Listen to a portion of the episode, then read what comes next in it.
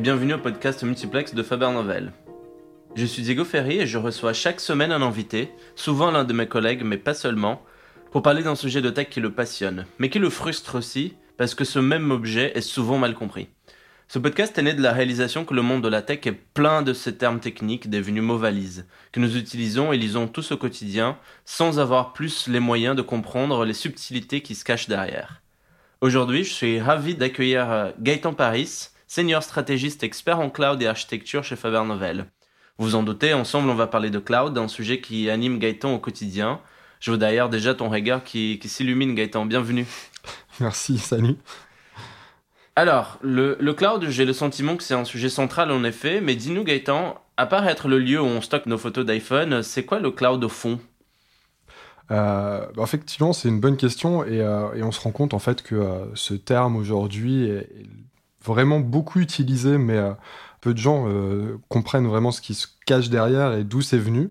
Le cloud aujourd'hui, effectivement, c'est devenu une évidence pour les entreprises. On sait tous qu'on doit y aller par rapport aux bénéfices qu'on peut en retirer et euh, tout le travail qui est fait par les différents acteurs qu'on peut retrouver sur le marché.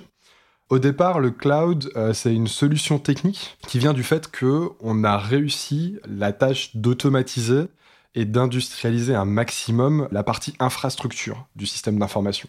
C'était euh, au départ dans des entreprises pour faire un projet, on parlait avec euh, les services d'infrastructure qui devaient nous provisionner un certain nombre de ressources, euh, ce qui prenait énormément de temps, générait pas mal de frustration parce qu'il y avait potentiellement certains accrochages ou alors quelques incompréhensions. Aujourd'hui, avec le cloud, on a la capacité de gérer ça de façon totalement automatisée les gens consomment et viennent commander leurs ressources directement depuis un portail, donc peuvent directement le faire. C'est un peu cette, euh, c'est, grâce à cette capacité-là qu'ont les personnes à directement acheter, à créer directement ce dont ils ont besoin et de plus attendre euh, un délai excessivement long qui a euh, favorisé l'adoption de cette nouvelle technologie. On a un peu deux déclinaisons par rapport à ça. On peut très bien le faire dans, dans nos propres data centers, dans nos propres infrastructures, et donc à ce moment-là, on va parler de cloud privé. Mais aujourd'hui, euh, quand on parle de cloud, on parle essentiellement de cloud public, euh, c'est-à-dire que euh, non seulement on va bénéficier de cette automatisation et d'industrialisation à maximum, mais en plus, on va être capable de, de l'externaliser et de confier en fait sa gestion, la gestion de la plateforme au final, à un fournisseur et un partenaire tiers. Et du coup, en fait, c'est cette partie de cloud public et c'est avec c'est sur cette partie-là que les entreprises ont un enjeu et souhaitent aller et on voit beaucoup de projets qui aujourd'hui euh, se créent pour pouvoir euh, consommer les ressources euh, mises à disposition par ces fournisseurs de cloud public. Ça fait quand même un moment qu'on utilise tous ce mot. Je me rappelle, je pense que la première fois que j'ai entendu parler de cloud, c'était avec le Apple qui lançait iCloud. J'étais adolescent. Comment ça a commencé? Qui a vulgarisé ce mot, même si la technologie existe depuis un certain moment et même bien avant l'iCloud d'Apple?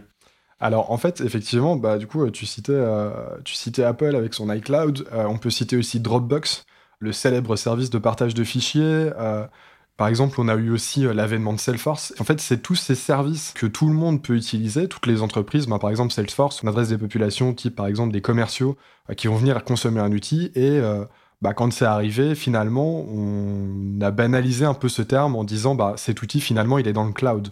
C'est pas moi qui ai un ordinateur qui fait tourner ce service, c'est pas ce service tourne pas dans les serveurs mmh. de mon infrastructure. Du coup, bah, on, entend tout le monde un peu parler en disant ouais, ce service, il est dans le cloud.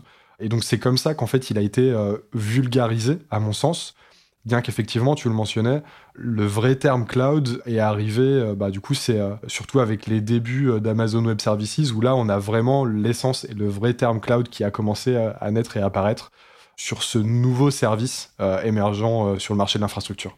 Ok. Alors, le cloud, il faut y être, et tout le monde y est, c'est ça? Alors, tout le monde y est, j'irai pas jusque-là, euh, mais il faut y être, à mon sens, oui. Euh, en tout cas, aujourd'hui, euh, ma position ce que, ce que je dis à mes clients.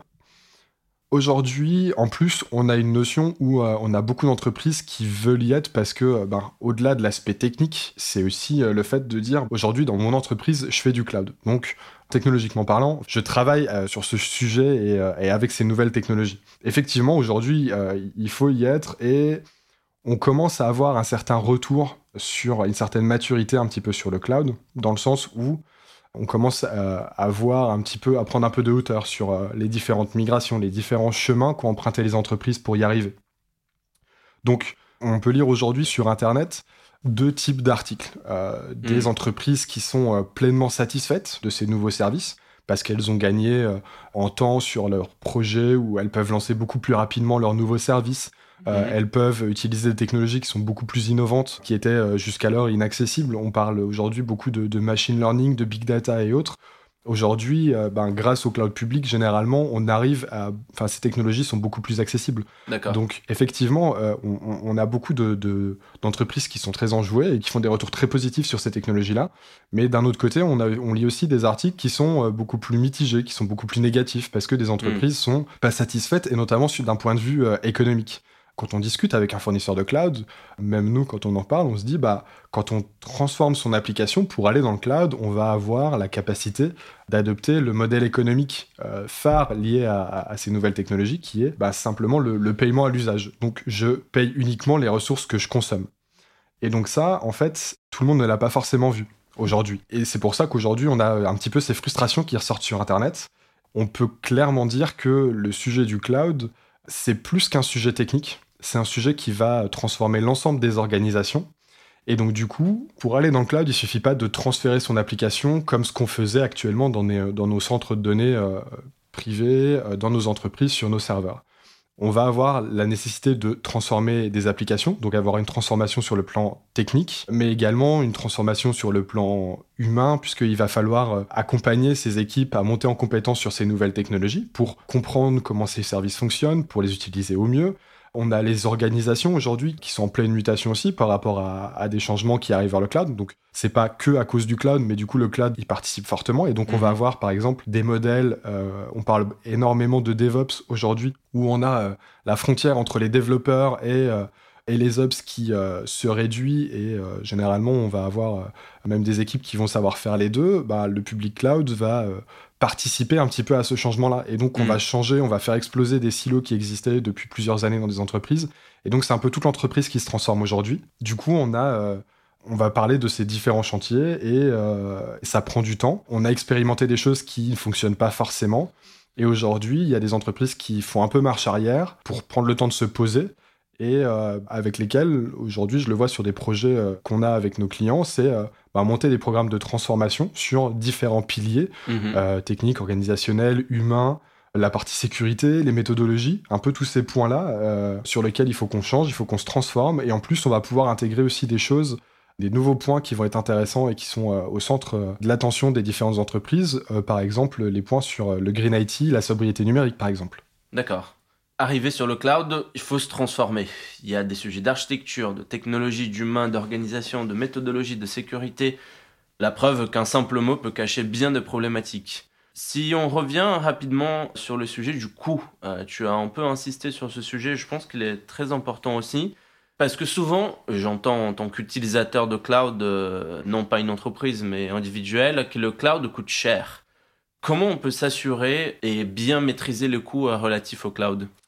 Alors en fait, euh, effectivement, on, l'entend souvent parce que c'est une des premières choses qui choque et sur lequel bah, on va être attentif. C'est-à-dire, c'est la facture à la fin du mois. On passe quand même d'un modèle où on voulait renouveler, créer une infrastructure, on achetait du matériel, on faisait un plan sur 4 à 5 ans, et du coup, tous les mois, on avait un budget d'amortissement, etc., qui euh, correspondait un petit peu à l'infrastructure qu'on avait achetée et euh, qu'on allait un peu rentabiliser au fil de ces différentes années. Et donc, on avait quelque chose de plutôt carré, de plutôt établi. Là, on est passé sur un modèle de paiement à l'usage, Mhm. du coup, certes, on est euh, vraiment complètement mensualisé, on a une facture tous les mois sur vraiment ce qu'on a consommé, mais par contre, on sait l'estimer, mais c'est parfois un peu plus compliqué parce que bah il y a notamment les évolutions des services. Si euh, mon service va être plus sollicité sur un mois, potentiellement ma facture va être un petit peu plus chère. Euh, si du coup bah, j'ai euh, une problématique sur mon application, bah, je peux aussi avoir des problématiques par exemple de coût sur cette application-là. Et donc du coup on va avoir une facture qui va vraiment varier d'un mois à l'autre et qui va être un peu plus difficile d'estimer ce budget-là.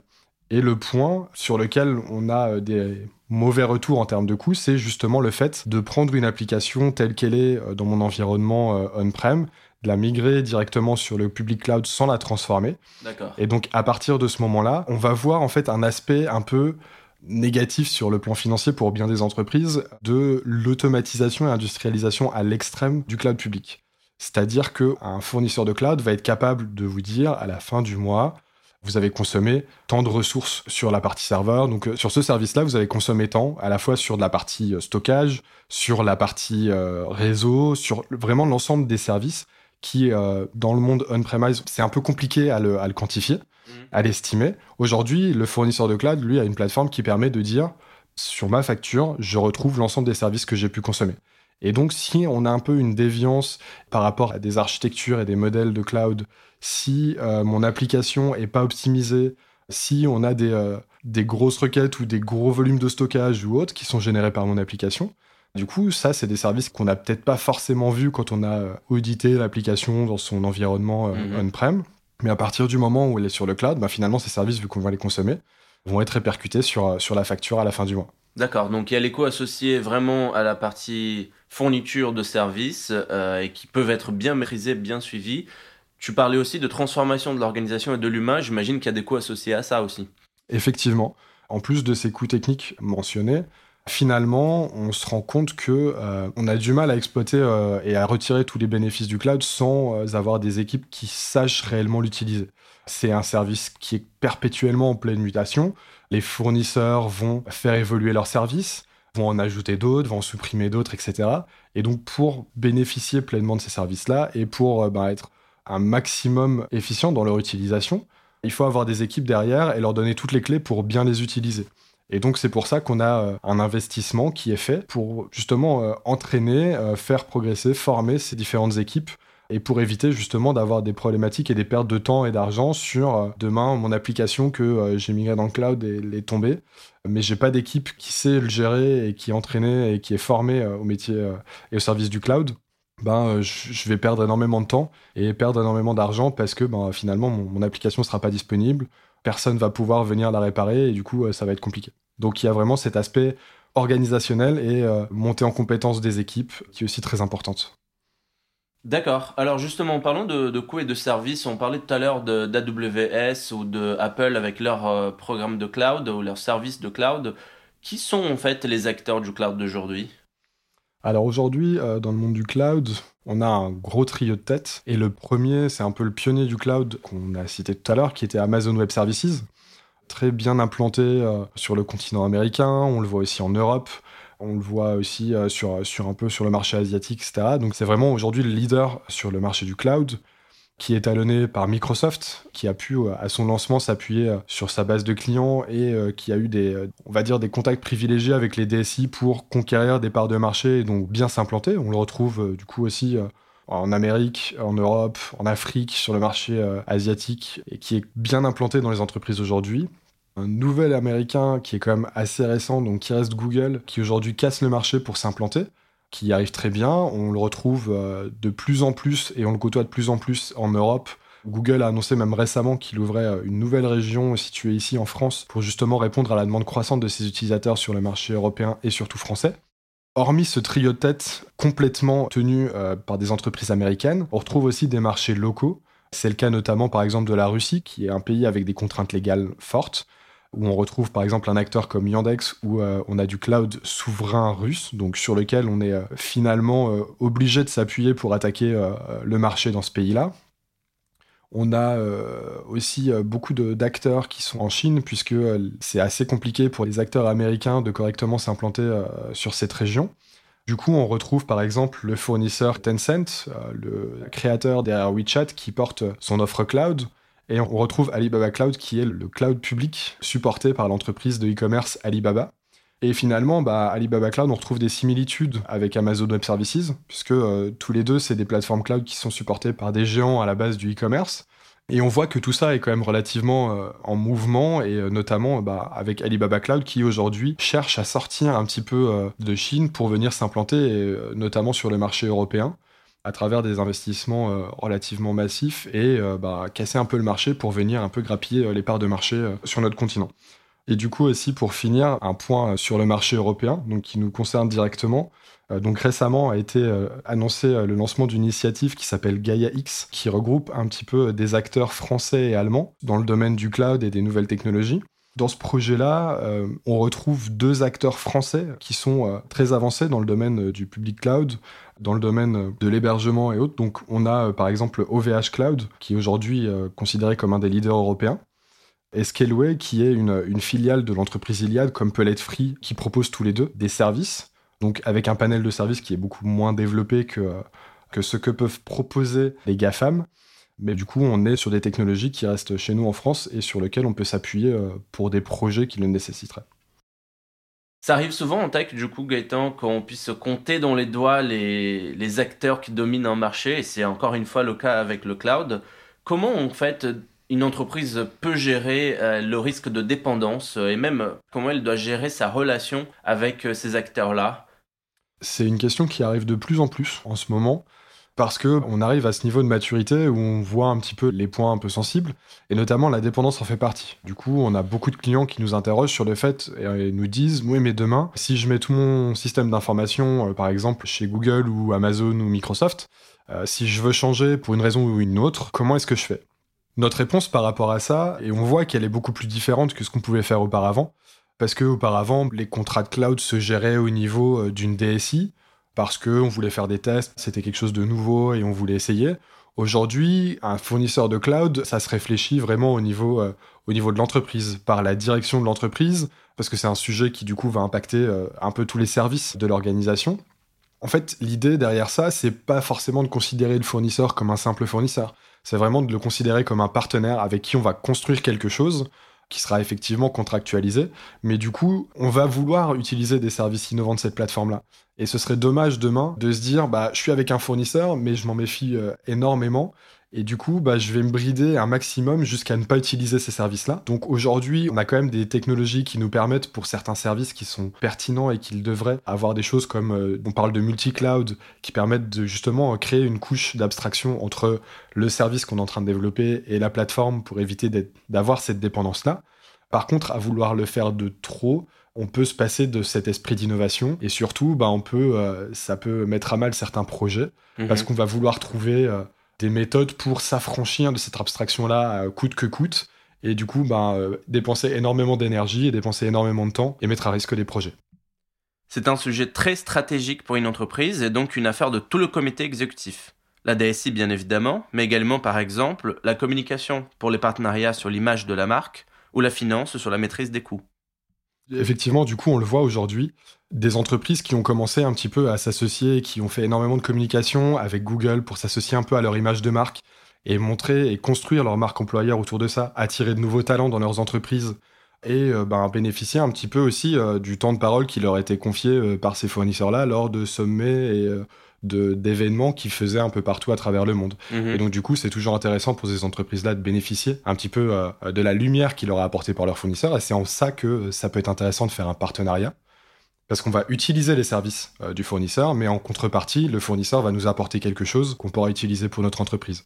Et c'est en ça qu'on voit qu'aujourd'hui, c'est vraiment une négociation qui sort du service informatique pour vraiment arriver au niveau de l'entreprise et finalement, le choix est tellement stratégique que euh, le choix du fournisseur, bah, c'est vraiment aujourd'hui le, enfin, une discussion collégiale au niveau d'un COMEX d'une entreprise, généralement, pour dire bah, on choisit ce, fournisseur-là parce qu'il peut nous apporter quelque chose en plus de l'aspect technologique. D'accord.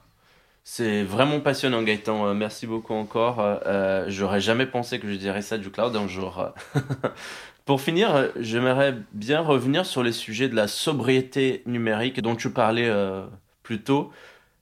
Est-ce que c'est possible de rester responsable avec le cloud? Effectivement, c'est une bonne question. Et euh, justement, je pense que le cloud nous aide à atteindre ces objectifs de sobriété numérique parce que, euh, de par leur modèle, euh, justement, de consommer uniquement la ressource dont on a besoin. Aujourd'hui, on va faire évoluer les architectures de nos différentes applications pour pouvoir justement adopter un mode, enfin réduire un petit peu l'empreinte de nos applications, les optimiser un maximum pour à la fois bénéficier de la plateforme très modulaire, très élastique mhm. que nous proposent les fournisseurs de cloud public, et également du coup consommer uniquement la ressource dont on a besoin. Donc en fait, et c'est en ça que euh, bah, justement on parle de transformation et que c'est un travail euh, de longue haleine et qui implique vraiment tout le monde, parce qu'on va quand même passer d'un modèle où on est sur une application qui tourne sur un serveur qui potentiellement pouvait être un peu sous-exploité dans une salle serveur d'une entreprise qui n'était pas forcément optimisée, donc du coup, euh, au niveau électrique, au niveau isolation et autres, on avait une empreinte carbone, enfin une application qui avait une empreinte carbone assez grosse et assez importante. à euh, un modèle où on va transformer cette application-là. On va euh, être sur une plateforme où on va être mutualisé avec plusieurs clients, donc on va avoir cette notion de massification.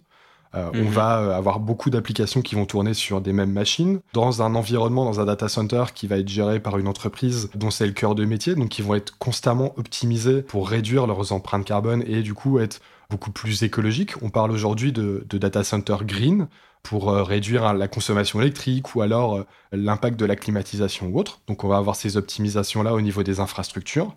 Et puis ben, au niveau de, de mon application, je vais vraiment réduire euh, et aller euh, euh, m'appuyer sur des architectures pour vraiment réduire cet impact-là, consommer uniquement de la ressource dont on va avoir besoin et donc éviter une surconsommation et éviter des pertes financières, des pertes d'énergie euh, Mhm. liées euh, à des serveurs qui seraient en stand-by dans un coin, euh, euh, à des ressources complètement inexploitées.